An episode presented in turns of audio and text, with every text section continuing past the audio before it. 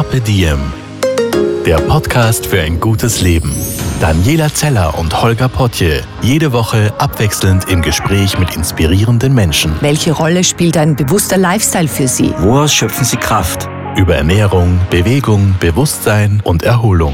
Wie finden Sie die richtige Balance im Leben? Woran sind Sie gescheitert? Und wie sind Sie wieder aufgestanden? Wie gelingt Ihnen das? Was für Sie persönlich ein gutes Leben ausmacht. Carpe Diem. Heute mit der österreichischen Sportkletterin und zweifachen Boulder-Weltmeisterin Anna Stör. Das Thema des Podcasts ist mentale Stärke und wie man sie finden kann. Hallo Anna, freut mich voll, dass du heute Zeit gehabt hast für uns. Hallo, freut mich ja, danke. voll cool, wir sitzen gerade in der Wohnung von der Anna in Innsbruck mit Blick auf den Nockspitz und... Serles. Genau, und das ist eigentlich ziemlich atemberaubend, was wir da sehen. Also der Ausblick ist ein Wahnsinn. Ja, heute ist auch noch ein wunderschöner Tag. Ich bin froh, dass ich heute am Vormittag schon eine kleine Skitour gemacht habe. Jetzt bin ich ganz entspannt. Warst du echt schon? Am Nachmittag da beim Interview. Ach geil. Wo warst du denn heute schon? Ähm, heute war ich kurz in die Kalkkögel. Das ist in der Lizum, in der Axamer Lizum rum. Okay. Halbe Stunde von Innsbruck, also ganz in der Nähe. Geht ganz gut dann. Ja. Genau. Zu Anna vielleicht äh, zur Erklärung. Anna Stör äh, ist zweifache Weltmeisterin, zweifache Europameisterin. Du sagst mir, wenn ich was vergiss, okay. Vierfache Gesamtweltcup-Siegerin im Bouldern. Stimmt soweit. Stimmt soweit? Sehr gut. Ähm, du hast den Weltbesten in der Wettkampfdisziplin Bouldern gezählt und hast 22 Weltcupsiege. Stimmt auch noch? Ja, genau. Und du erklärst uns jetzt am besten für alle, die jetzt nicht mit dem Begriff so was anfangen können, was ist denn Bouldern genau? Ja, Bouldern ist das Klettern in Absprunghöhe. Im Vergleich zum Seilklettern ist man mit Matten gesichert. Also man hat hier keinen Gurt, kein Seil und keinen Sicherer, sondern die Matte, kann man sich vorstellen, wie ein Weichboden liegt am Boden und die Wand ist normalerweise vier bis fünf Meter hoch. Und dann geht es darum, auf den Griffen, die vom Routenbauer zuerst an die Wand geschraubt wurden, bis ganz oben zu klettern. Wenn man oben angelangt ist, dann springt man einfach auf die Matte runter. Ah, würdest du jetzt sagen, ist Bouldern weniger gefährlich oder gefährlicher als Klettern? Oder kommt es halt immer darauf an, wie man selber drauf ist? Ähm, na, Bouldern ist sicher weniger gefährlich als Klettern.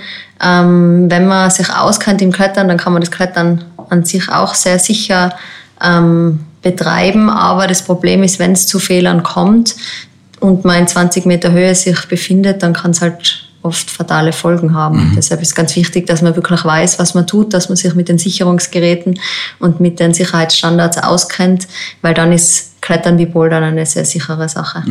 Was ich total cool finde vom modischen Aspekt beim Bouldern her ist, du hast immer das Crashpad mit. Das schaut aus wie eine Riesenmatratze, ist in Wahrheit auch eine, oder? Ja, genau. Also das Crashpad hat man nur mit, wenn man draußen am Fels bouldern geht, weil zum Unterschied in der Halle ist am Felsen ähm, sind natürlich keine Matten vorhanden. Es sind eigentlich einfach große Felsblöcke, von dem kommt auch der Begriff Bouldern. Ein Boulder auf Englisch ist ein Felsblock. Und da hat man, schnallt man sich sozusagen das Crashpad, diese große Matratze um wie einen Rucksack und dann legt man dann ähm, unter den Boulder, um auch da sicher zu sein. Mhm. Und du hast meistens dann noch jemanden dabei, glaube ich, der das dann dich abfängt, falls du stürzen solltest, habe ich mir erzählen lassen, und dich auf das Pad weiterleitet, oder? Ja, genau so ist es. Also Bouldern an sich ist eine sehr soziale Sportart. Man hat immer eigentlich jemanden dabei. Ähm, es ist so, dass der, der, der unten steht, der nennt man Spotter, der spottet einen und schaut, dass er wirklich im Falle eines Sturzes einen sicher auf die Matte ähm, manövrieren kann. Und das gelingt meistens, nehme ich mal an. Oder? Ja, das gelingt eigentlich fast immer. Also Auch es, von kann jetzt- schon mal, es kann schon mal passieren, dass man, dass man vielleicht zwischen die Matte fällt, weil man hat nicht nur eine Matte mit, sondern mehrere, damit wirklich die Landung auch sozusagen gut, ähm, gut abgesichert ist. Und da kann es passieren, dass man vielleicht einmal zwischen die Matten fällt oder am Rand der Matte, so dass man mal umknackst. Also da kann es schon zu Sprunggelenksverletzungen oder zu vielleicht Fußbrüchen kommen, aber es ist im Normalfall, ähm, wenn man weiß, was man tut, ist es schon ziemlich sicher. Okay. Du machst eine total lässige Aktion mit unserem Bergwelten-Magazin. Und zwar begleitet die Anna die Bergwelten-Redaktion im Rahmen des Saleva 3000 Projekts. Das ist ein Hashtag Saleva 3000, habe ich mir sagen lassen. aufs Zuckerhirtel in den Stubaier Alpen in Tirol. Genau, das ist eine Winteraktion. Bei mir ist es einfach so, dass ich wirklich total gern draußen am Berg bin. Egal ob Winter oder Sommer. Das macht einfach Spaß, draußen zu sein und vor einer Bergkulisse irgendwas, ähm, egal ob Klettern oder Skitour, was machen zu können. Und ähm, ja, da kommt das Saleva-Projekt gerade richtig. Es geht darum, drei, also auf alle 3000er in Österreich zu gehen eigentlich, das aber im Winter. Und mein 3000er ist das Zuckerhirtel. Und ja, da freue ich mich drauf, dass ich, dass ich da hingehen kann. Genau, ich habe mir das nämlich rausgeschrieben. Es sind, glaube ich, genau exakt 784 3000er in Österreich. Und Saleva zahlt praktisch pro Gipfelsieg 5 Euro, wenn ich das richtig in Erinnerung habe. Und zwar für die Renovierung der Großglockner Biwakschachtel. Ja, genau. Ich glaube, das stimmt so. Wo du sicher schon mal warst auch, oder? Ähm, nein, am Großglockner war ich noch nie. Wirklich? Nein, das, die hohen Berge sind jetzt nicht unbedingt mein Metier. Bei mir geht es eher um die Felswände und die müssen nicht immer so hoch sein. Aber ja, wie gesagt, ich bin gern draußen am Weg und ich glaube, es ist eine coole Aktion. Es kann wirklich jeder mitmachen. Und ähm, ja, wenn man auf einen der vielen 3000er geht, kann man oben ein Bild machen und das schicken. Und, ja. Mit dir nämlich noch Selfie. ja, genau. Aber jetzt ganz ehrlich, wie gut muss man drauf sein, dass man sich das zutrauen darf? Nein, es gibt schon viele Berge, die einfach die ziemlich leicht zu erreichen sind. Also Okay. da gibt es schon sehr schwierige und, und leichtere. Aber wie gesagt, also die, die hohen Berge sind jetzt auch nicht unbedingt mein Metier. Ich bin dann doch eher in den Felswänden daheim. Das Coole daran ist an der Aktion, also man kann entweder über das Bergwelten-Magazin mitmachen, lieben Gruß an die Kollegen und Kolleginnen an der Stelle, genau, oder ihr geht's auf bergwelten.com slash saleva 3000 oder gibt's einfach beim Handy Hashtag saleva 3000 ein. Viele Wege führen nach Rom und aufs Zuckerhirtel in Wahrheit. Genau. genau. Also schaut euch das an, macht's mit, wäre total nett. Und äh, was jetzt bei dir äh, ein besonderes Thema ist, nämlich auch mit dem Bouldern und deiner Vergangenheit, ist mentale Stärke. Und wir sitzen heute auch da, um mal herauszufinden, was das genau ist und warum man die so gut brauchen kann, wenn man da draußen in den Bergen unterwegs ist. Ja, die mentale Stärke ist, glaube ich, für jeden Athleten, der einen Wettkampfsport macht, wichtig, weil es wirklich darum geht, am Tag X sein Bestes zu geben. Und da tun sich manche ein bisschen leichter und andere ein bisschen schwerer. Bei mir war es wirklich so, dass ich einfach die totale, ähm, ja, mir hat es einfach voll äh, getaugt, im Rampenlicht zu stehen in gewisser Weise. Ich habe das irgendwie ganz gut meine Fähigkeiten so channeln können, dass ich wirklich dann, wenn es drauf ankommt, das bisschen mehr noch aus mir rausholen kann. Das ist ja auch das, glaube ich, jetzt gerade, was bei Spitzenathleten dann auch den Unterschied macht. Ähm, also technisch müsst ihr eh alle wahnsinnig gut sein, sonst würde sich das eh nicht ausgehen, dann würde es nicht dort sein, wo ihr seid. Aber das letzte Quäntchen ist dann halt echt das im Kopf, oder? Ja, natürlich, also der Kopf ist schon ein wahnsinnig wichtiger Muskel, wie ja der Wolfgang Güllich schon gesagt hat. Also äh, vielleicht sogar der wichtigste Muskel. Kurze Erklärung zur Person. Ähm, Wolfgang Güllich ist eigentlich der ähm, Spitzenkletterer aus Deutschland. Der hat ähm, ja, die Schwierigkeitsgrade nach oben gepusht und ist leider beim Autounfall ums Leben gekommen. Aber äh, ja, sehr inspirierende Persönlichkeit und der hat den Klettersport einfach an sich sehr geprägt. Und, und für dich selbst, hast du das, hm, die Frage ist eigentlich auch, mentale Stärke, ist das etwas, kriege ich das mit von den Eltern, wenn ich auf die Welt komme? Ist das in den Genen programmiert oder ist das etwas, was ich mal antrainieren kann, was ich lernen kann? Ja, in gewisser Weise ist es bestimmt erlernbar. Es gibt ja bestimmt ein paar Tipps und Tricks, die jedermann anwenden kann. Aber ähm, es ist schon auch so, dass es gewisse Wettkampftypen gibt. Und ähm, ja, da tut man sich natürlich leichter, wenn man eben gern im Rampenlicht steht, wenn man gern irgendwie diese, diese Nervosität spürt und dann ähm, irgendwie nochmal mehr rausholen kann eben aus sich. Die Frage für mich ist jetzt, okay, wenn wir uns jetzt mal in, in dich reinversetzen und du bist da in der Boulderwand drinnen, ja, und, und du weißt, jetzt geht's um die Wurst in Wahrheit.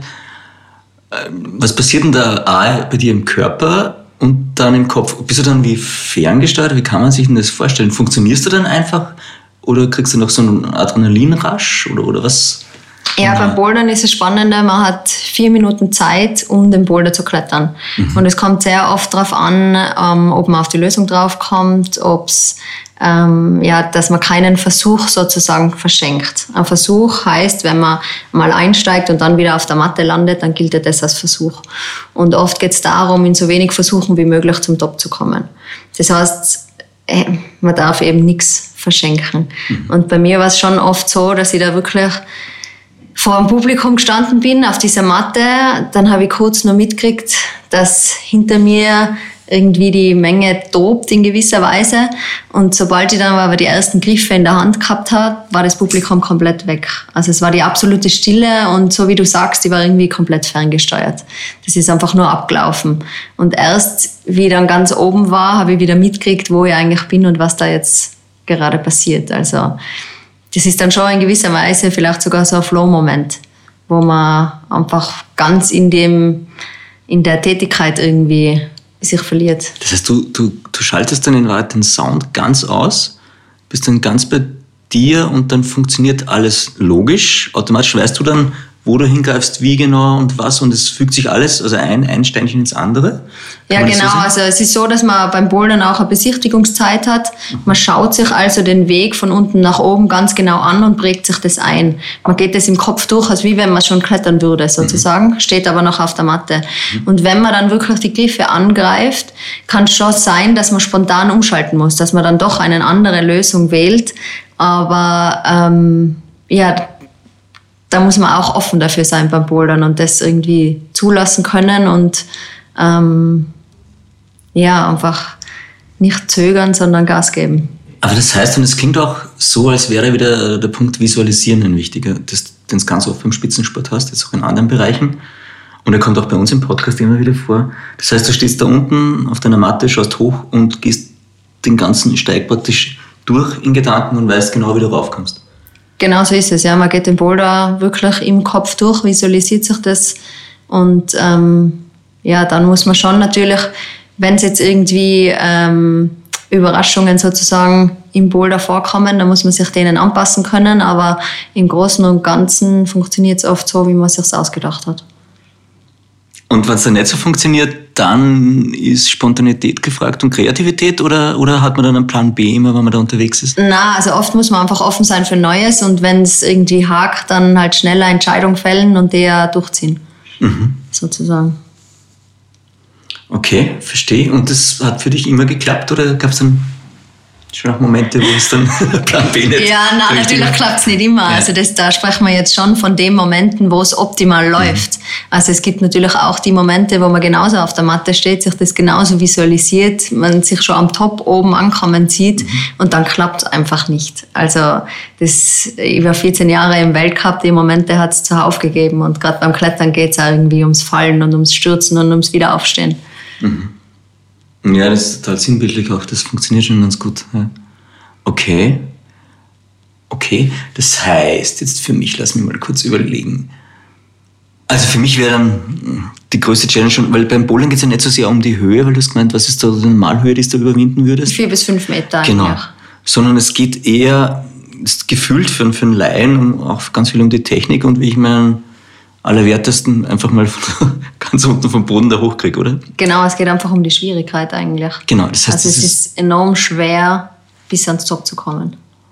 Und oftmal, habe ich mir auch sagen lassen, sind die Einstiegspassagen die ganz schwierigen schon, also wo da, wo da praktisch die eine Stelle liegt, um die es geht und wenn du die überwindest, die Schlüsselszene, dann, dann kann es dem Rest gut gehen. Ja, Boulder ist mittlerweile eher in zwei oder drei Partien unterteilt. Es gibt den Zonengriff, das ist auch eine Wertung beim Bouldern. Mhm. Ähm, und sonst gibt es nur noch den Topgriff, das ist die nächste Wertung. Und normal ist es schwer, vom Start bis zur Zone zu kommen und dann von der Zone zum Top. Also das ist sozusagen ein bisschen unterteilt, aber es ist auch, es geht ganz viel um verschiedene Stile und ähm, ja, verschiedene Varianten. Mhm. Ja, mein Stil war immer sehr dynamisch, in gewisser Weise auch spontan, was manchmal zum Sieg verholfen hat und manchmal natürlich überhaupt komplett daneben war. Also ähm, das ist auch immer, ja, manchmal geht es auf und manchmal eben nicht. Mhm. Aber ja, dynamisch, spontan und nervenstark vielleicht. Auf jeden Fall nervenstark, ja. Mit 16 Jahren warst du zum ersten Mal Vize-Europameisterin in Bouldern? Ja, genau, das war mein erster Bewerb in der allgemeinen Klasse. Genau. Wie, wie hast du zu der Sportart gefunden für dich? Hast du das, hm, bist du eines Morgens aufgestanden und gesagt, ah, Bouldern? ja, genau. also eigentlich ist es so, dass meine Eltern ähm, beide ganz leidenschaftliche Kletterer sind, ähm, aber eigentlich hauptsächlich am Fels unterwegs. Und die haben meine Schwester und mich immer mitgenommen. Also wir sind früher auf Kletterurlaub gefahren und ähm, haben am Meer vorbeigeschaut sozusagen. Mhm. Ähm, und ja, mit acht Jahren bin ich dann in eine Kinderklettergruppe rund um den Reini Scherer und den Rupi Messner gekommen. Die haben das Ganze gecoacht und geleitet und da waren einfach ein Haufen Kids, die die gerne klettern wollten. Mhm. Und in der Gruppe hat es einfach immer total viel Spaß gemacht. Wir haben wirklich, wir haben viel trainiert, aber wir haben auch riesen, riesen Gaudi gehabt an dem, was wir machen. Mhm. Und irgendwie sind wir dann auf nationale Bewerbe gefahren und irgendwann auf internationale Bewerbe und so ist das eine zum anderen gekommen. Mhm. Aber das ist dann spannend, weil es ganz viel soziales Miteinander für mich klingt da mit. Andererseits ist ja auch die Competition ganz wichtig, weil sonst würdest du ja nicht in die Weltspitze kommen. Ja, auf jeden Fall. Ähm, irgendwie muss man schon einen gewissen Ehrgeiz mitbringen. Mhm. Aber den habe ich irgendwie von Natur aus, glaube ich. Von den also Eltern ich, oder ist das? Ähm, ja, wahrscheinlich in gewisser Weise schon auch von den Eltern, aber äh, bei meinen Eltern habe ich das Glück gehabt, dass sie ganz und gar keine pushy Parents waren sozusagen, die ihr Kind unbedingt zum Weltmeistertitel treiben wollten. Ähm, meine Eltern waren eher manchmal so, dass sie gesagt haben, ah, geh nicht in Trainieren, geh doch, geh doch eher raus. Also ähm, geh fort, genau, na raus in die Natur, so, okay. so war das gemeint. Aber ähm, ja, sie haben mich immer unterstützt, aber nicht zu nichts gezwungen oder ich wollte es einfach immer selber machen und mhm. ja, das war irgendwie mein Ding. Und wenn du dann aber so früh sehr erfolgreich bist, ist das, macht es das leichter oder ist dann der Druck noch einmal ein anderer, oder du sagst, pff. weil ich denke mal, wenn man zu früh erfolgreich wird, kann es schon auch schwierig sein. Es kann schon auch Tücken haben im Kopf und, und du kämpfst dann damit, was du vielleicht später dann da bist du noch in der Pubertät dann auch mittendrin. Also, also. Ja, ähm, in gewisser Weise war ich vielleicht ähm, in der glücklichen Lage, dass damals das Bouldern noch nicht für Jugendliche ähm, angeboten worden ist. Also mittlerweile gibt es die Jugend-Europa-Cups, die auch im Bouldern stattfinden. Damals hat man noch gesagt, na, das Bouldern ist zu gefährlich für die Jungen. Das gibt es erst ab der allgemeinen Klasse. Dadurch bin ich eigentlich mit dem Seilklettern ein bisschen in den Wettkampfsport eingeführt worden und da war ich eigentlich nicht so erfolgreich. Also da habe ich immer geschaut, dass ich vielleicht einmal ins Finale, das sind die Top 8, klettern kann. Aber da habe ich jetzt keine, keine wahnsinnigen Erfolge gefeiert. In der allgemeinen Klasse in Bouldern ist es dann schon relativ schnell gegangen, aber ich habe dann auch ähm, zwei Jahre gebraucht für meinen ersten Weltcupsieg. Dann, es war immer so ein bisschen Schritt, schrittweise Anpassung sozusagen. Ähm, aber ja, in gewisser Weise war ich bestimmt erfolgsverwöhnt aber in einem gesunden Maß vielleicht noch irgendwie. Ja, das klingt total gesund. Und es klingt so, als hättest du deine eigene Geschwindigkeit gefunden und hast die durchzogen und deswegen hat es auch dann so geklappt, wie es dann geklappt hat letzten Endes. Ja, ja vielleicht ist immer schwer zu sagen, wie es wirklich, ähm, wie es anders gelaufen mhm. wäre. Weiß ich natürlich nicht, aber ja, für mich hat es so ziemlich gut gepasst. Was ja fix stimmt, du warst ja dann mit deinem heutigen Partner, mit dem Kilian Fischhuber und mit der Angela, sowas wie die goldene Generation im Bouldern? Ja, die ähm, Angie war im Vorstieg, also im Seilklettern unterwegs. Ähm, der Kili im Bouldern. Der Jakob Schubert ist dann später noch dazugekommen. Der ist auch viel mit Seil unterwegs, wobei jetzt natürlich im Kombinationsformat, das ja nächstes Jahr olympisch sein wird. Und ähm, ja, es hat schon immer viele erfolgreiche österreichische Kletterer gegeben eigentlich. Mhm.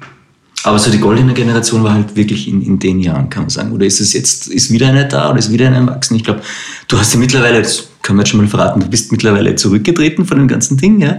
Aber du bist ja noch immer mit, mit dem Sport ganz, ganz eng verbunden und ich glaube, du machst auch Trainings für Jugendliche und so weiter. Genau, ja. Also manchmal bin ich beim Jugendnationalteam im Einsatz und ähm, bin ja dabei beim Coaching, was total viel Spaß macht. Und ähm, ja, durch den Wettkampfsport bin ich einfach auch insgesamt zum Klettern gekommen. Es ist für mich nicht immer dieses Felsklettern und das Wettkampfklettern, das konkurriert bei mir eigentlich nicht. Ich habe immer beides irgendwie gebraucht und beides sehr, ja, mit Freude einfach ausgeübt. Und es war immer totaler Spaß, draußen ein Wochenende am Fels zu sein, um auch wieder Motivation zu schöpfen, weil es ja nichts Schöneres gibt, als an einem Tag wie heute draußen in der Natur sein zu können. Mhm. Und trotzdem hat der Wettkampfsport mir sehr viel gegeben und es war immer sehr, ja, natürlich ist es, er gibt Erfolg auch eine gewisse Bestätigung und ähm, der lässt dich dann auch wirklich jahrelang irgendwie durchhalten und das, das mit Freude ausüben. Erfolg bringt jetzt nicht nur Bestätigung, sondern auch Sponsoren wahrscheinlich, könnte ich mir vorstellen. ähm, wie ist denn das? Sind die für dich hilfreich jetzt auch nochmal, weil wir gesagt haben, unser Überthema ist heute mentale Stärke. Helfen dir die auch in dem Punkt? Ja, natürlich, Sponsoren helfen einem, einen Kopf frei zu haben und sich einfach aufs Wesentliche konzentrieren zu können. Mhm. Das ist schon, das sehe ich schon als großes Privileg, dass ich von meinem Sport mittlerweile leben kann und zwar schon lange und ähm, ja, da einfach immer wirklich treue, langjährige Partner habe, die an meiner Seite stehen und die mir da einfach auch sehr viel Vertrauen schenken. Und das ist einfach ein Riesenvorteil für einen Sportler, wenn er sich im finanziellen Bereich da keine Sorgen machen muss. Und das heißt, ich glaube, du hast da seit 2018 bist du mit Soleva dann unterwegs? Ist eine Südtiroler Outdoor-Marke, was total fein ist. Sie haben das Headquarter in Bozen. Das ist von Innsbruck. In eineinhalb Stunden bin ich unten, habe da wirklich einen super Draht zu ihnen. Und ähm, ja, das macht total Spaß, mit so einer Marke zusammenarbeiten. Cool. Ich habe jetzt dumme Fragen für Boulder-Spezialisten, weil ich mir echt dachte, hm, also, wir haben vorher festgelegt, man muss nicht so hoch hinaus beim Bouldern als beim Klettern. Mhm. Kann ich theoretisch mit Höhenangst erfolgreich bouldern? Ähm, ja, in gewisser Weise, wenn deine Höhenangst nicht beim ersten ähm, Schritt auf die Leiter startet, dann kannst du bestimmt auch mit Höhenangst erfolgreich bouldern. Okay, also ich hätte Chancen, wenn ich Höhenangst habe, dass ich raufkomme. Und ja, und vor allem kann man auch die Höhenangst trainieren. Also genauso wie die mentale Stärke, wie es da Tipps und Tricks gibt, kann man auch die Höhenangst einfach in gewisser Weise beseitigen oder zumindest eindämmen. Tipp? Hast du einen Tipp? Immer wieder machen. Das ist das Gemeine bei Ängsten, man muss sich mit ihnen auseinandersetzen. Und ähm, ja, da geht es dir aber gar nicht anders wie mir. Also das ist eigentlich aber recht du normal. Du hast nicht Höhenangst, weil das wäre dann ganz blöd, nehmen wir mal an, wenn man auf Klettern geht. Dann. Ja, nein, Höhenangst habe ich keine, aber es ist so, dass ich heuer im, im Sommer in Frankreich ein Projekt gehabt habe. Da heißt die Tour, heißt Alibaba, ist 250 Meter hoch. Und das ist schon was ganz anderes, als ich bisher gemacht habe. Bisher waren meine Wände vier bis fünf Meter hoch und ähm, ja, das war einfach ein riesen, riesen Unterschied und es war für mich sehr spannend, äh, in, dem, in dem Feld mir ein bisschen besser kennenzulernen in gewisser Weise und so meine Ängste zu okay. konfrontieren. Aber das ist wahrscheinlich auch total wichtig, was die mentale Stärke angeht, sich selber gut zu kennen, ab einem gewissen oder immer wieder besser kennenzulernen. Ja, das bringt sicher Vorteile. Ist klar, wenn man sich, ja, wenn man sich gut einschätzen kann, ist, ist immer recht wichtig. Ist das ein Prozess oder kann man das von Anfang an? Weil du musst dich ja wirklich wahnsinnig gut kennen, um dir auch zuzutrauen, das passt heute zu den Bedingungen, ich komme darauf, ich kann das Ding gewinnen und bla. All die Dinge müssen ja zusammenpassen. Ja, nein, es ist bestimmt ein Prozess. Also. Mhm. Und das ist auch nicht jeder Tag gleich. Also man reagiert ja am einen Tag vielleicht ganz anders als am nächsten. Ja.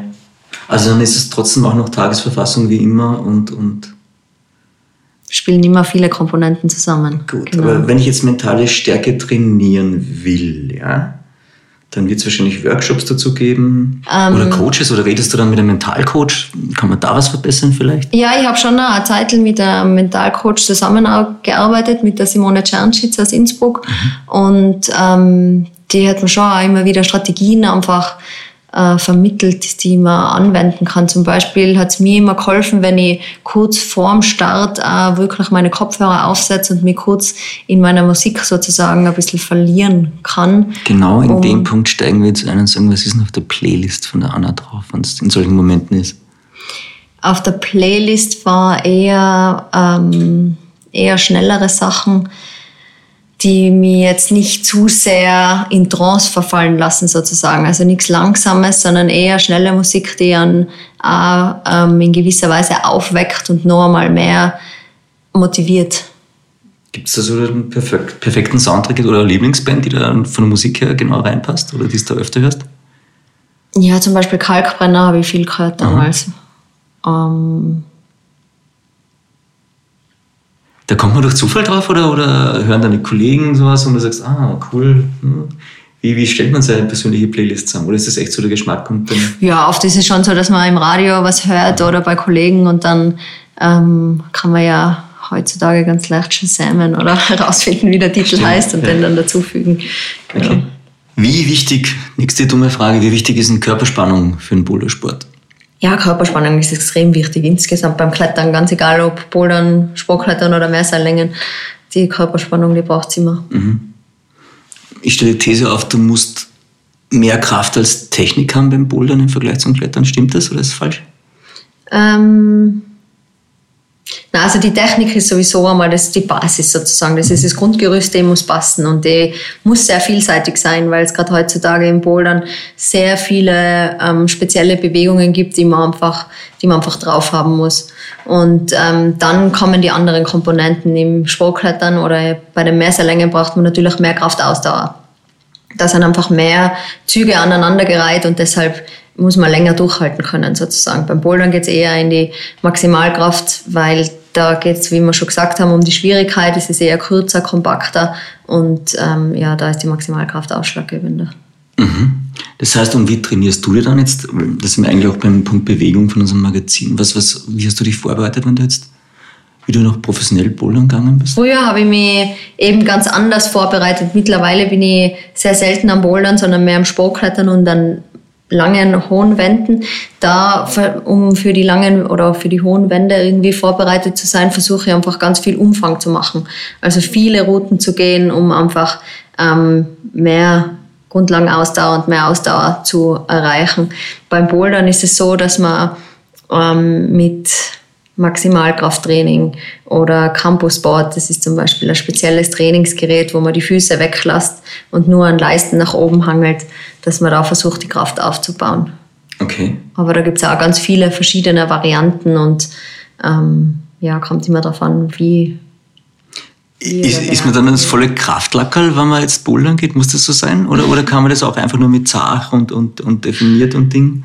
Schau mir an, wie die Kraft Aber du machst doch schon Pause seit 2018. Also Ja, bei mir hat sich körperlich nichts verändert, muss ich sagen. Also ich schaue jetzt genau gleich aus wie. Okay, aber das heißt dann, dann geht es eigentlich eher um, um, um Körperspannung und definiert und, und gezielt die Muskeln trainieren, die Partien, die man dann braucht. Um Genau, also nur Muskelmasse bringt da eigentlich nichts. Okay. Du musst Also Halbkreis jetzt Koordination muss genauso passen. Also Ja. das ist ähm, ja außerdem ist Klettern natürlich ein Sport, der gegen die Schwerkraft geht Mhm. und da muss man auch schauen, dass man jetzt nicht zu viel Gewicht nach oben zerren muss Mhm. sozusagen. Ich könnte mir auch vorstellen, dass Fokussieren ein ganz wichtiger Punkt ist auf die Aufgabe und so. Gibt es da Tipps oder Tricks? Ja, fokussieren ist, ähm, ist auf jeden Fall total wichtig. Man kann, man kann versuchen, sich selber ein bisschen unter Druck zu setzen. Und dass man zum Beispiel sagt, okay, im Training jetzt habe ich für diesen Boulder nur mehr einen einzigen Versuch. Und dann muss man sich wirklich auf das konzentrieren und fokussieren und dann Gas geben sozusagen. Das heißt, du trickst dich dann selber aus im Kopf in Wahrheit, oder? Ja, du versuchst ein bisschen die Wettkampfsituation eigentlich nachzu, nachzuahmen. Und das gelingt am Felsen ja auch. Also man will am Felsen ja auch so schnell wie möglich ans Ziel kommen. Das heißt, so schnell wie möglich die Route ähm, frei zu klettern, also ohne Sicherungsgerät oder ohne ähm, Schlingen festzuhalten, sondern nur die natürlichen Strukturen. Und ähm, ja, auch da kann man wirklich versuchen, sich so zu konzentrieren, dass man es in dem nächsten Versuch dann schafft. Okay, und wenn ich es jetzt emotional nachvollziehen würde wollen, was ist, wenn du den, den Felsen dann praktisch erfolgreich bezwungen hast? Was, was ist dann, ist da jedes Mal, ist das so ein, so ein Hoch, das man sich vorstellen kann? Oder schießt da da irgendwas, irgendwelche Chemikalien durch den Körper? Oder ist es einfach nur die Aussicht, die du dann hast? Oder Ja, es kommt die natürlich, ein Freude, dass du bisschen, nicht runtergefallen bist? Kommt natürlich ein bisschen darauf an, was die Aufgabe war und wie wichtig dir selber persönlich jetzt dieses kleine Stück Fels da Ja. eigentlich ist. Weil, ähm, ja, wer andere geht vielleicht hinten den Wanderweg rum und steht dann genauso auf der 250 Meter hohen Wand. Also das ist nicht so, dass das der einzige Weg nach oben ist. Aber wenn das dein Ziel ist und wenn man da hart dran arbeiten muss, dann ist es irgendwie auch noch einmal befriedigender und noch einmal, noch einmal schöner, wenn es dann, wenn es dann wirklich klappt. Vor allem so Ziele, wo man vielleicht zuerst gar nicht weiß, ob es wirklich in der Reichweite ist, ob es wirklich realistisch ist oder ob das eher ein weiter Traum sozusagen bleiben wird. Zwei Fragen. Erstens, äh, Lieblingsspot beim Bouldern und Lieblingsspotter. Spotter sind die Leute, die dich auffangen, habe ich gelernt. Insofern. Lieblingsspotter ist ganz leicht, das ist natürlich der Kili, mein Freund, eh klar. Ist er der wirklich der beste Spotter, oder? Selbstverständlich, ah. ja. Ich meine, da hat man so ein Urvertrauen. Es ist egal, ob Spotter oder Sicherer. Der Partner am Berg, in der Wand oder am Fels, dem, dem muss man einfach vertrauen können. Und ähm, ja, wenn man seinem Partner, dem kann man natürlich, den kennt man in- und auswendig, den kann man natürlich am meisten vertrauen. Aber das ist, glaube ich, echt auch ein großer Punkt bei der ganzen Geschichte. Also Vertrauen ist da ganz, ganz essentiell. Klar, das Vertrauen ist, ist ganz wichtig. Das ist immer, das steht ähm, schon immer an einer sehr wichtigen Stelle. Es ist aber beim Seilklettern so, dass der, der unten ist, der das Seil hält, der muss natürlich wissen, was er tut. Auch. Und mhm. ähm, wenn man in einer, in einer hohen Wand ist, ist das noch einmal mehr, ist man doch vielleicht noch einmal mehr ähm, einsam in gewisser Weise oder eben zu zweit. Ähm, da ist vielleicht rundherum sind vielleicht nicht so viele Leute wie in einem Klettergarten. Da ist es noch einmal intensiver. Okay, du hast einen Lieblingsspot noch nicht verraten oder magst du den nicht verraten? ah, der Lieblingsspot, Entschuldigung. Ja, der Lieblingsspot ist ähm, ganz in der Nähe von Innsbruck. Im Zillertal gibt es den Zillergrund, das ist eigentlich mein Heimgebiet, wo ich aufgewachsen bin als Boulderin. Da war ich ähm, eigentlich in jedem, an fast jedem Wochenende, wo kein Wettkampf war, bin ich dort drinnen mit meinen Kolleginnen und Kollegen am Bouldern gewesen. Und ähm, ja, dieser Spot ist jetzt bedroht, weil nämlich der von einem Stein, ähm, äh, von einem Unternehmen abgebaut. Also das soll ein Steinbruch werden, mhm. das, das Bouldergebiet. Ah, okay. Und das ist natürlich ein Riesenproblem und da sind wir gerade am Kämpfen, dass das, dass das verhindert werden kann. Okay. Prima, dass du darauf hinweisen kannst. Gerade ja.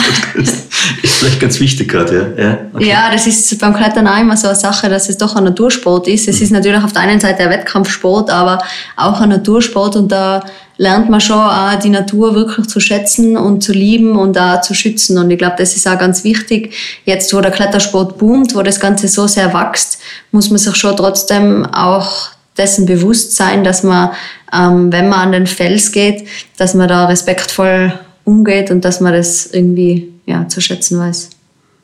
Genau, und du hast vorher auch gesagt, du fährst jetzt eher mit dem Zug jetzt zu den Orten schon hin, als dass du das jetzt mit dem Flugzeug oder, oder mit dem Auto anpeilen würdest, wenn es geht. Das heißt, da ist schon jetzt auch vom Denken her anderer Zugang ganz da bei dir? Ja, wobei ähm, natürlich, wenn es irgendwie geht, fahre ich gern mit dem Zug.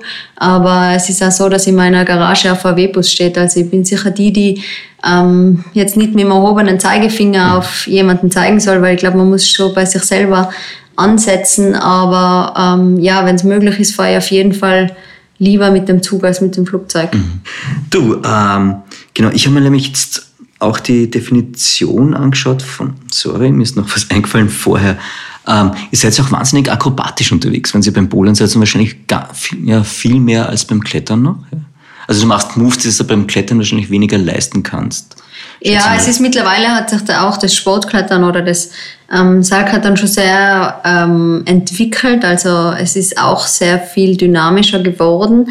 Aber natürlich, wenn man kein Seil mit hat sozusagen, dann kann man noch mehr abgefahrene Moves machen als, als jetzt mit dem Seil. Aber auch das Seilklettern ist mittlerweile schon sehr, sehr dynamisch. Ich habe daheim jetzt mal äh, vor kurzem angeschaut, durch die Wand den Film, also die Doku mhm. praktisch, äh, im, im Yosemite National Park. Und da ist ja auch so eine Passage, kann ich mich erinnern, die halt wahnsinnig schwer, weil du, weil du springen musstest in Wahrheit mhm. und dich dann festhalten. Und das ist ja etwa eher ein Move, der vom Bouldern jetzt kommt, wenn ich es richtig verstanden habe, oder? Ja, Klettern. es gibt eben beim Klettern manchmal Passagen, wo einfach keine Griffe zwischen den, mhm. also wo eine blanke Fläche sozusagen zwischen dem einen Griff und dem anderen ist. Und dann muss man auch dort springen, aber es kommt beim Seilklettern weniger oft vor oder beim Sportklettern. Und die Downwall ist ja ähm, eine Big Wall, also dass es in der Big Wall wirklich zu so einem Sprung kommt, das kommt natürlich noch viel seltener vor. Aber umso cooler, wenn es dann geht. Mhm. Warst du selbst schon mal dort, Donald, Yosemite? Nein, Yosemite war ich leider noch nie. Okay. Steht auf meiner Liste. Steht auf Aber, Liste. ja. Steht noch auf deiner Liste. Gibt es so Bucketlist, Top 10, irgendwas, Top 5? Ja, in gewisser Weise ist für mich schon interessant, viele Klettergebiete auf der Welt kennenzulernen, weil es doch auch ähm, immer ja, neue Möglichkeiten bietet. Mir taugt es auch, dass man durch das Reisen irgendwie auch fremde Kulturen kennenlernen kann und ähm, ja, andere Lebensweisen vielleicht viele Eindrücke sammeln kann in gewisser Weise. Und ähm, ja, auf meiner Bucketlist steht zum Beispiel auch noch Marokko ganz weit oben drauf. Mhm. Warum?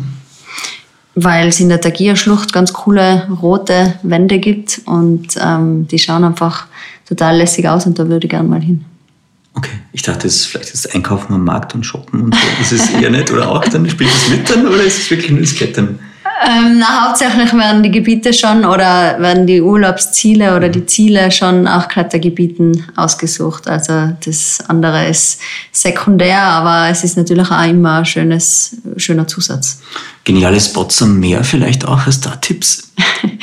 Geniales Spots am Meer. Ja, jetzt im, ähm, nach Weihnachten waren wir in Finale Ligure. Das ist direkt am Meer, immer aufgewacht mit Sonnenschein und Meeresblick. Das ist natürlich auch schon was Besonderes für Tiroler, der normale nur Berge vor sich hat. Ich habe jetzt nämlich noch aufgeschrieben zum Punkt mentale Stärke die Definition davon. Und da habe ich jetzt also wissenschaftlich betrachtet entdeckt, da steht ähm, einerseits herausfordernde Ziele setzen und an diesen auch unter Schwierigkeiten festhalten. Würdest du das so unterstreichen, abhaken? Ja, das passt auf jeden Fall, würde Mhm. ich schon sagen. Dann Misserfolge besser wegstecken. Ist das so? Kann man das? Ja, wenn man, wenn man Erfolgserlebnisse hat, dann kann man, glaube ich, auch mit Misserfolg umgehen, weil es ist schon immer so, dass es, ähm, dass man öfter scheitert als wirklich glänzt. Deshalb, glaube ich, lernt man gerade in einem, in einem Wettkampfsport ganz schnell mit, mit auch Niederlagen umzugehen. Und es kommt ja immer die- auf die Definition drauf an, was ist eine Nieder Niederlage. Die gibst du mir danach sowieso noch. Ähm, jetzt habe ich noch als nächsten Punkt äh, eine höhere Motivation aufweisen. Würdest du das auch abhaken? Also das heißt, du bist dann mit Kollegen unterwegs und bist aber fünfmal more dedicated als jetzt der neben dir oder, oder wie könnte man das jetzt sagen? Was ist eine höhere Motivation denn?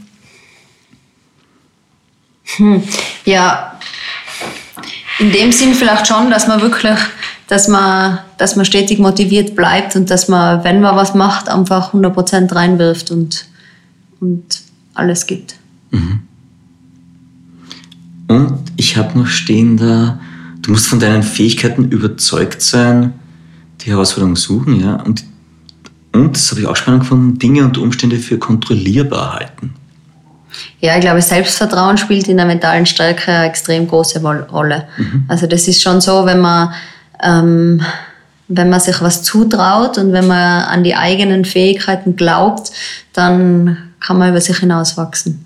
Und wenn man am Anfang sowieso schon zweifelt und sich unsicher ist und nicht genau weiß, dann ist es eher zum Scheitern verurteilt. vielleicht. Ja, aber du kennst wahrscheinlich beide Seiten. Du wirst auch irgendwann gezweifelt haben. Ja, natürlich. Du hast es aber überwunden. Jetzt wäre genau der Punkt zu sagen, wie hast du das geschafft? Also wie hast du dir das Selbstvertrauen erarbeitet, das du jetzt hast und in dir trägst? Gibt es da irgendwie Wege dorthin? Vielleicht sich einfach an den positiven Sachen orientieren, wie ich jetzt schon gesagt habe, Niederlagen sind ja auch aus, also kommt drauf an, es ist eine Auslegungssache in gewisser Weise. Man muss sich halt vielleicht schon realistische Ziele setzen und gerade wenn man an einem schweren Ziel arbeitet, zuerst einmal ähm, kleine Schritte sozusagen abhaken und sich kleine kleine ähm, Sachen vornehmen und wenn man dann merkt, okay, das kann ich alles, das kann ich auch, das nächste kann ich auch, dann kann man, dann kann man sich so dem, dem großen Ziel sozusagen immer weiter nähern. Es ist eigentlich total nett, weil es scheint so eine Grundformel in dem Universum zu sein, dass du immer mit Step by Step am schnellsten vorankommst, oder? Also so die kleinen Schritte, die dich dann zu so einem ganz großen Ziel bringen letzten Endes. Ja? Ja, ich glaube, das darf man halt nicht außer Acht lassen, dass die kleinen Schritte auch was wert sind und auch ganz wichtig sein und dass der Weg in gewisser Weise dann doch das Ziel ist.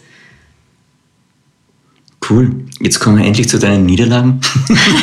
Juhu. Wie geht man mit Niederlagen als, als Spitzensportler um? Und ich sage jetzt schon mal, ich, ich greife voraus, ich schätze, sie sind wertvoll auf jeden Fall, oder? Ja, auf jeden Fall. Also es ist schon so, dass rückblickend, muss ich sagen, habe ich aus den Niederlagen sicher mehr gelernt als aus den Erfolgen, weil wenn man Erfolg hat, dann fühlt man sich bestätigt, dann gibt es irgendwie keinen Grund, um jetzt viel zu reflektieren in gewisser Weise. Und gerade wenn man Niederlagen hat, wenn es vielleicht nicht so läuft, dann fängt man eigentlich an nachzudenken und das ist nicht immer das Schlechteste. Und wie schafft man dann den Bogen, äh, dass man nicht beginnt an sich zu zweifeln, sondern sagt, Niederlage, ich kann mal was mitnehmen, aber der Weg geht nach oben und es gibt so Licht am Ende des Tunnels. Gibt es da noch mental was, wo man sagt, ja, da gibt es jetzt nicht wirklich ein Grundrezept, aber ich denke, es ist auch wieder da so, dass man sich die kleinen Sachen, die kleinen Dinge vornehmen muss und mit vielleicht Kleinigkeiten zuerst einmal wieder zufrieden sein muss und dass sich dann stetig nach oben, wieder nach oben arbeitet, um wieder Erfolg zu haben. Aber ganz eine große Rolle spielt auf jeden Fall das Selbstvertrauen, dass man nicht nach einer Niederlage schon total zweifeln anfängt und sich denkt, na, es funktioniert gar nichts mehr, sondern dass man vielleicht in gewisser Weise das auch abhaken kann sagen kann, okay, das ist jetzt nichts gewesen, aber im Prinzip haltet man an seinen Fähigkeiten fest und glaubt trotzdem weiterhin an sich. Schön. Was war denn für dich der, der schönste Erfolg? Es muss nicht der größte sein, der schönste und, und, und die härteste Niederlage, wenn du jetzt zurückdenkst an deine Karriere? Der schönste Erfolg im Wettkampfsport war bestimmt, wie gemeinsam mit dem Kili am Marktplatz ähm, in Innsbruck Gold geholt habe. Also das war einfach ein Wahnsinn, weil es waren so viele Freunde da, die Family war da und irgendwie ist es uns beiden einfach genau an dem Tag so reingelaufen, dass wir beide einfach ähm, ja, am Ende des Tages feiern haben können. Das ist schon, schon was ganz Spezielles. Und am Fels war es bestimmt heuer im Sommer die Route, die ich davor schon angesprochen habe, die Alibaba in Frankreich, ähm, weil es einfach ein Projekt war, das ich zuerst wo ich mir zuerst nicht sicher war, ob das wirklich was ist. Das war genau so was, was irgendwie ein bisschen heraus oder sehr herausfordernd war für mich und irgendwie sehr weit weg geschienen ist. Mhm. Und ähm, ja, dass das dann doch geklappt hat, war, war in gewisser Weise wirklich ein Traum. Mhm. Anna, jetzt waren wir bei den größten Erfolgen. Jetzt gibt es halt immer auch die Schattenseiten, auch, auch bei Sportlerkarrieren. Was waren denn für dich so die, schwierigsten Momente oder, oder die größten Niederlagen, die du gehabt hast während deiner Sportzeit? Ähm, die schwersten Momente waren sicher immer Verletzungen. Also das ist schon was, womit man schwierig umgehen kann, ähm, ja, weil man einfach das, was man am liebsten macht, nicht machen kann. Mhm. Äh, ich habe mal Fingerverletzungen gehabt und die größte Verletzung war sicher mein Bandscheibenvorfall vor zwei Jahren. Mhm. Ähm, das ist schon sowas, wo man wirklich einmal irgendwie ähm, zum Überlegen kommt in gewisser Weise und was womit sehr schwierig ist umgehen. Ja.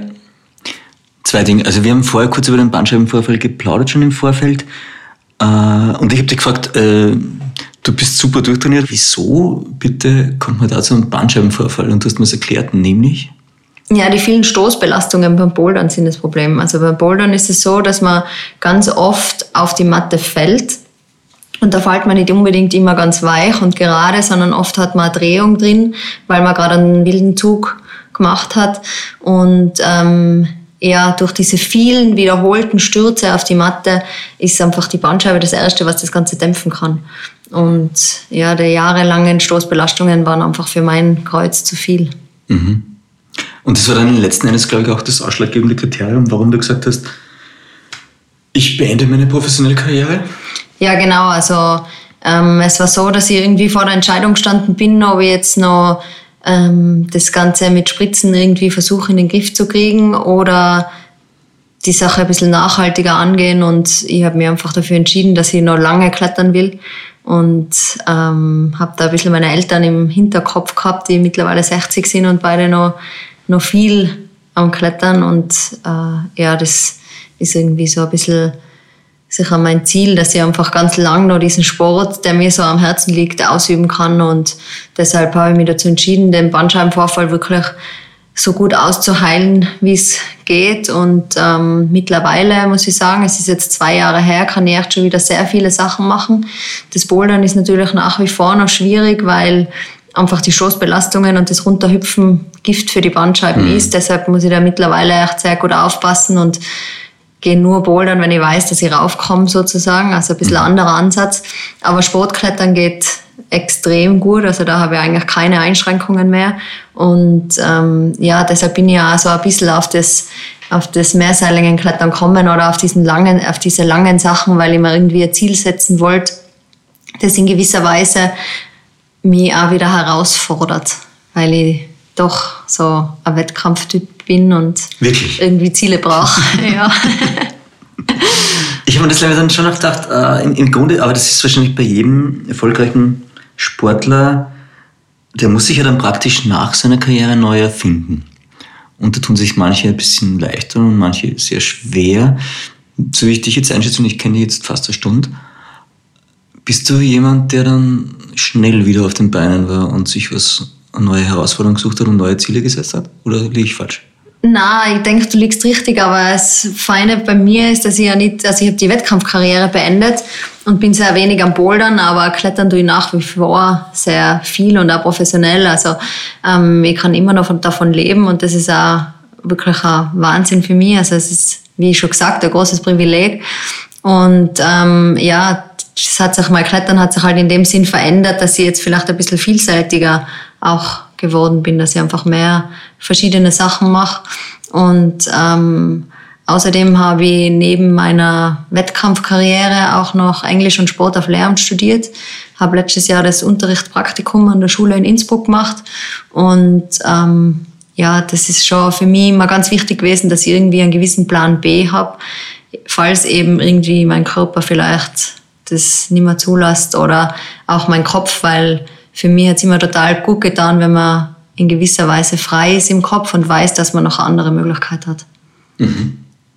Das heißt, sich Spielraum schaffen auch dann in Wahrheit und sagen, okay, gibt B und C auch noch, wenn A jetzt gerade nicht geht. Genau, und so Bs und Cs schaffen dann auch wieder Freiheit im Kopf und da kann man, glaube ich, auch in gewisser Weise eine mentale Stärke dann davon ableiten. Gibt es noch irgendwas anderes, wo du so gut bist wie beim Bouldern oder Sportklettern? so im Alltag vielleicht? Na, ich weiß nicht, wie mein Kaffee ist. Vielleicht Kaffee könnte ich gut. Barista-Job einsteigen, aber nein, es ist jeden wirklich nur... Kannst du Figuren machen in Sean? Ah, da muss ich noch dran arbeiten. Ja, der Kaffee ist spitze, aber du hast doch eine echt gute Maschine, haben wir schon festgestellt. aber das heißt, das, äh, das äh, Lehrersein macht äh, auch sehr viel Freude, klingt zumindest so. Ist das was, wo du merkst? Weil es gibt Leute, die sagen, boah, das ist nur anstrengend und die Kids und bist du narrisch, aber ich habe das Gefühl, Ja, es ist auf jeden Fall ein herausfordernder Job. Also jeder, der irgendwie sagt, dass das Lehrerdasein der gemütlichste Job ist und Juli, August sprechen ja so dafür, der soll sich einfach einmal in eine Klasse von 30 Schüler stellen und, ähm, und da dann ja, unterrichten, weil es ist schon auf jeden Fall sehr herausfordernd, aber auch ähm, sehr schön, wenn was klappt, ist es, ist es wirklich, kriegt man sehr viel zurück. Man hat immer mit jungen Leuten zu tun. Ähm, es birgt sehr viele Vorteile. aber man ist nie in der, in der Zone und hört die auf einmal nicht mehr, wenn sie vor dir stehen. So ausgeblendet. Nein. Nein, also diesen Flow-Moment habe ich beim Unterrichten eindeutig noch nicht gehabt. Ah, fein, okay. Ah, genau. Ah, wir kommen jetzt dann eh schon langsam zum Schluss unseres Podcasts. Was ich jetzt noch ganz kurz Nachtrag habe, ist ähm, zum Thema Ernährung. Magst du uns da nochmal was sagen? Was ist denn da wichtig, wenn man jetzt erfolgreich bouldern will oder klettern will, ganz will? Gibt es da Tipps, was man achten sollte ernährungstechnisch? Ja, wichtig ist, glaube ich, eine nachhaltige Ernährung, dass man einfach, das sind so die Grundprinzipien, dass man halt versucht, Gemüse, Obst ähm, zu essen und einfach sich frische Sachen kochen. Ähm, das ist, glaube ich, das ist, glaube ich, wichtig. Aber was man, glaube ich, auch nicht vergessen darf, ist, dass man nicht versuchen soll, auf irgendein Gewicht hin zu trainieren, sondern mit dem Körper, den man sozusagen bekommen hat, ähm, das Beste draus zu machen. Also ich glaube, es ist schon ein großes Problem, wenn man versucht, jetzt ganz, ganz wenig, ähm, ja, wenig zu essen oder irgendwie dann vielleicht auch noch in einer, in einer ähm, Essstörung irgendwie landet, weil das bringt, also das ist natürlich ganz gefährlich und deshalb ist es viel besser, wenn man einfach versucht, glaube ich, nachhalt oder ähm, gesund sich zu ernähren und dann, und dann im Training das rauszuholen. Und nicht beim Essen. Ist es eigentlich ein Vorteil jetzt, mit der dumme Frage beim Bouldern, ob ich klein oder groß bin? Oder habe ich, wenn ich jetzt ein Riese bin und schlaksig, ganz andere Zugänge zu den Dingen und kannst leichter. Ja, in gewisser Weise macht es schon. Also Spannweite ist auf jeden Fall ganz entscheidend beim Bouldern. Die Spannweite ist, wie weit man von einem Arm zum nächsten sozusagen reichen kann. Normalerweise ist es circa die eigene Körpergröße. Und dann gibt's ähm, Leute, die haben da zum Beispiel 10 Zentimeter mehr Spannweite als Körpergröße. Das ist natürlich ein Vorteil, weil die Arme länger sind. Ähm, dadurch ist prinzipiell eine gewisse Größe auch von Vorteil. Wenn man jetzt aber zu groß ist, sind die Hebelverhältnisse wieder schwierig. Also es gibt da irgendwie nicht das, das den perfekten Körper, glaube ich, den hat man eh irgendwie nie. Man muss einfach mit dem, was man hat, optimal umgehen und, mhm. und da seinen, seinen Weg finden. Mhm. Cool. Wir haben es fast geschafft. Wir sind am Ende des Podcasts und da kommen jetzt die klassischen Fragen. Die eine ist, die ich gerne am Anfang auch stelle die ist die Frage nach einem guten Leben. Was macht ein gutes Leben für dich aus? Ein gutes Leben für mich macht aus, wenn man in gewisser Weise verwurzelt ist, wenn man weiß, wo man daheim ist. Das hat für mich immer einen großen Stellenwert gehabt, weil ich war sehr viel in der Weltgeschichte unterwegs und mir hat es an sehr vielen Plätzen wirklich außerordentlich gut gefallen. Aber es war immer ein spezielles Gefühl, wenn ich einfach wieder nach Innsbruck gekommen bin und da gewusst habe, okay, da bin ich daheim. Da sind meine Freunde, da ist meine Family und da bin ich die Anna in gewisser Weise. Verstehst du Tiroler, das ist ja klar. Das ist dann Innsbruck, ist alles. Ja, das ist... Ähm, also ich hoffe schon, dass ich gewisserweise einen Weitblick habe, dass jetzt nicht, ich bin jetzt nicht tirolisch eins, aber für mich ist es einfach, macht's auch, machen auch die Menschen an Ort aus. Mhm. Und das ist, das ist für mich irgendwie entscheidend und da fühlt man sich dann aufgehoben und da fühlt man sich wohl und ähm, ja, bei mir ist es einfach Innsbruck. Mhm. Okay, rein theoretisch, wenn du jetzt eine WhatsApp-Message an dein jüngeres Ich schicken könntest,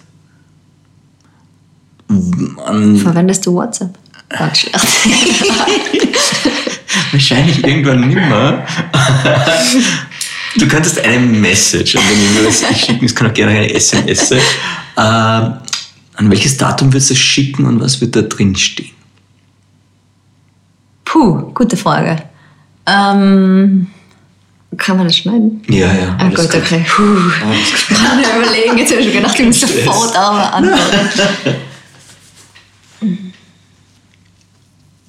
Es ist auch die Frage leichter bei, bei, Menschen, die schon länger im Leben stehen, weil die haben dann noch mehr auf das zurückblicken ja. können und, und da gibt es dann leichte Momente.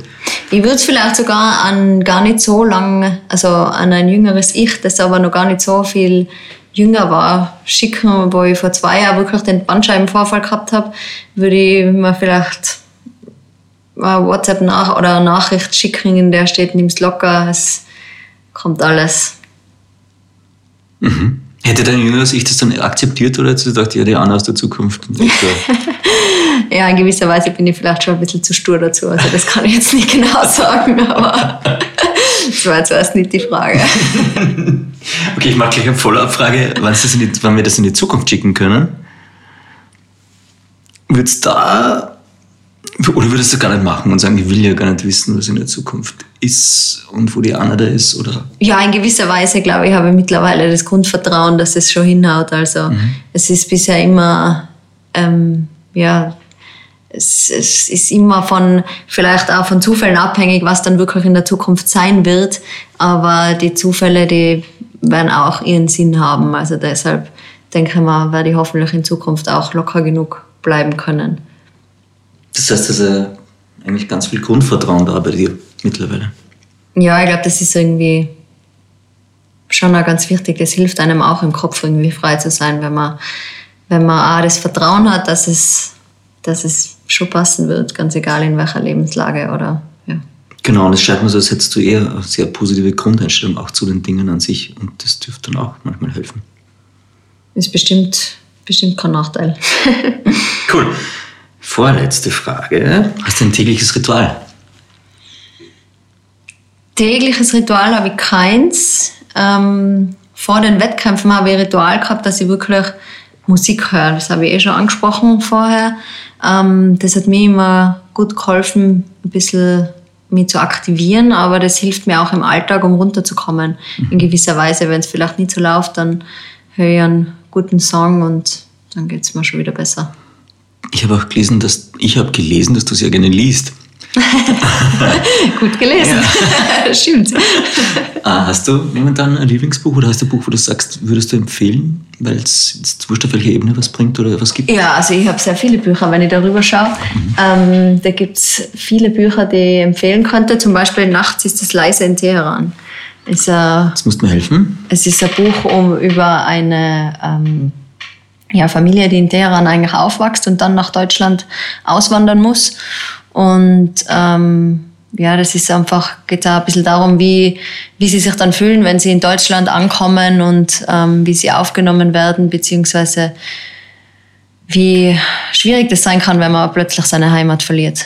Und ja, das ist, glaube ich, heutzutage aktueller denn je und das tut immer gut, wenn man sich vielleicht auch mal auf die andere Seite stellen kann und sich vielleicht so hineinfühlen in gewisser Weise. Mhm. Also die Perspektive wechseln im Rat. Genau, ja. Mhm. Anna, hast es geschafft. Letzte Frage. Gibt es ein Zitat oder Sprichwort, das dich schon länger begleitet, beziehungsweise das dich sehr geprägt hat in deinem Leben, wo du sagst, dem folge ich? Na, Zitat oder Sprichwort gibt es eigentlich keines, weil mit so Kalendersprüchen kann ich eigentlich ehrlich gesagt wenig anfangen. Aber man liest immer wieder ähm, ja, von Sachen, wo man sich vielleicht denkt, ah ja, da kann man sich ein bisschen inspirieren lassen. Ich könnte jetzt aber leider kein Beispiel nennen. Ähm, es sind oft so ganz alltägliche Sachen vielleicht, die, die der Freund vielleicht als Rat gibt oder mhm. ähm, ja, die man vielleicht immer in einem Interview liest. Aber es ist jetzt nicht so, dass ein Spruch da mich ständig begleitet. Ich schaue, dass ich eher offen bin für viele Sachen. Mhm. Anna, vielen lieben Dank für deine Zeit. Ich habe es echt genossen, es war total toll. Und den Kaffee habe ich auch genossen und den Blick nach draußen, auch wenn es jetzt langsam dunkel wird. Danke, dass du da warst und Zeit gehabt hast und alles, alles Gute, was auch immer jetzt noch kommen mag da draußen. Ja, danke dir, Holger. Du Anna, wenn wir jetzt praktisch eh schon im, im Office und so weiter, äh, jetzt würde mich natürlich auch noch Anna privat interessieren. Du und der Kilian, ihr seid beide wahnsinnig erfolgreich. Ja? Der Kili hat aber eine Medaille weniger als du. Ist das Thema manchmal? Nein, das ist eigentlich nicht Thema. Also, ähm Auch nicht an dunklen Tagen? Mehr von Carpe Diem gibt es auf Soundcloud, iTunes, Google Play oder Spotify. Jetzt abonnieren und liken. Das Carpe Diem Magazin erscheint alle zwei Monate. Besucht auch unsere Social Media Portale auf Facebook, Instagram und YouTube und unsere Website carpediem.live. Carpe Diem der Podcast für ein gutes Leben. Wenn euch der Diem Podcast gefallen hat, dann schenkt ihm 5 Sterne bei Apple iTunes. Wir freuen uns. Nächste Woche Daniela Zeller im Gespräch mit Köchin und Nachhaltigkeitsexpertin Andrea Wass-König.